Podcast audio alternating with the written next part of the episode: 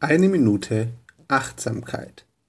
Wenn du heute unterwegs bist, wird es vermutlich irgendeine Situation geben, in der du dich ärgerst. Ärgerst über Umstände, über die Menschen in deinem Leben oder einfach über ein Ereignis. Nimm eine dieser Situationen, in denen du dich ärgerst, und frage dich ganz bewusst, was kann ich jetzt daraus lernen? Was hat dazu geführt, dass das hier so passiert und geschehen ist. Was kann ich daraus für mich mitnehmen und wie kann ich davon in Zukunft profitieren? Wenn du das bei einer einzigen Situation tust, in der du dich normalerweise ärgern würdest, wirst du zwei erstaunliche Dinge feststellen. Erstens wird dein Ärger schnell verfliegen und zweitens wirst du sehr viele positive Seiten an der Situation finden.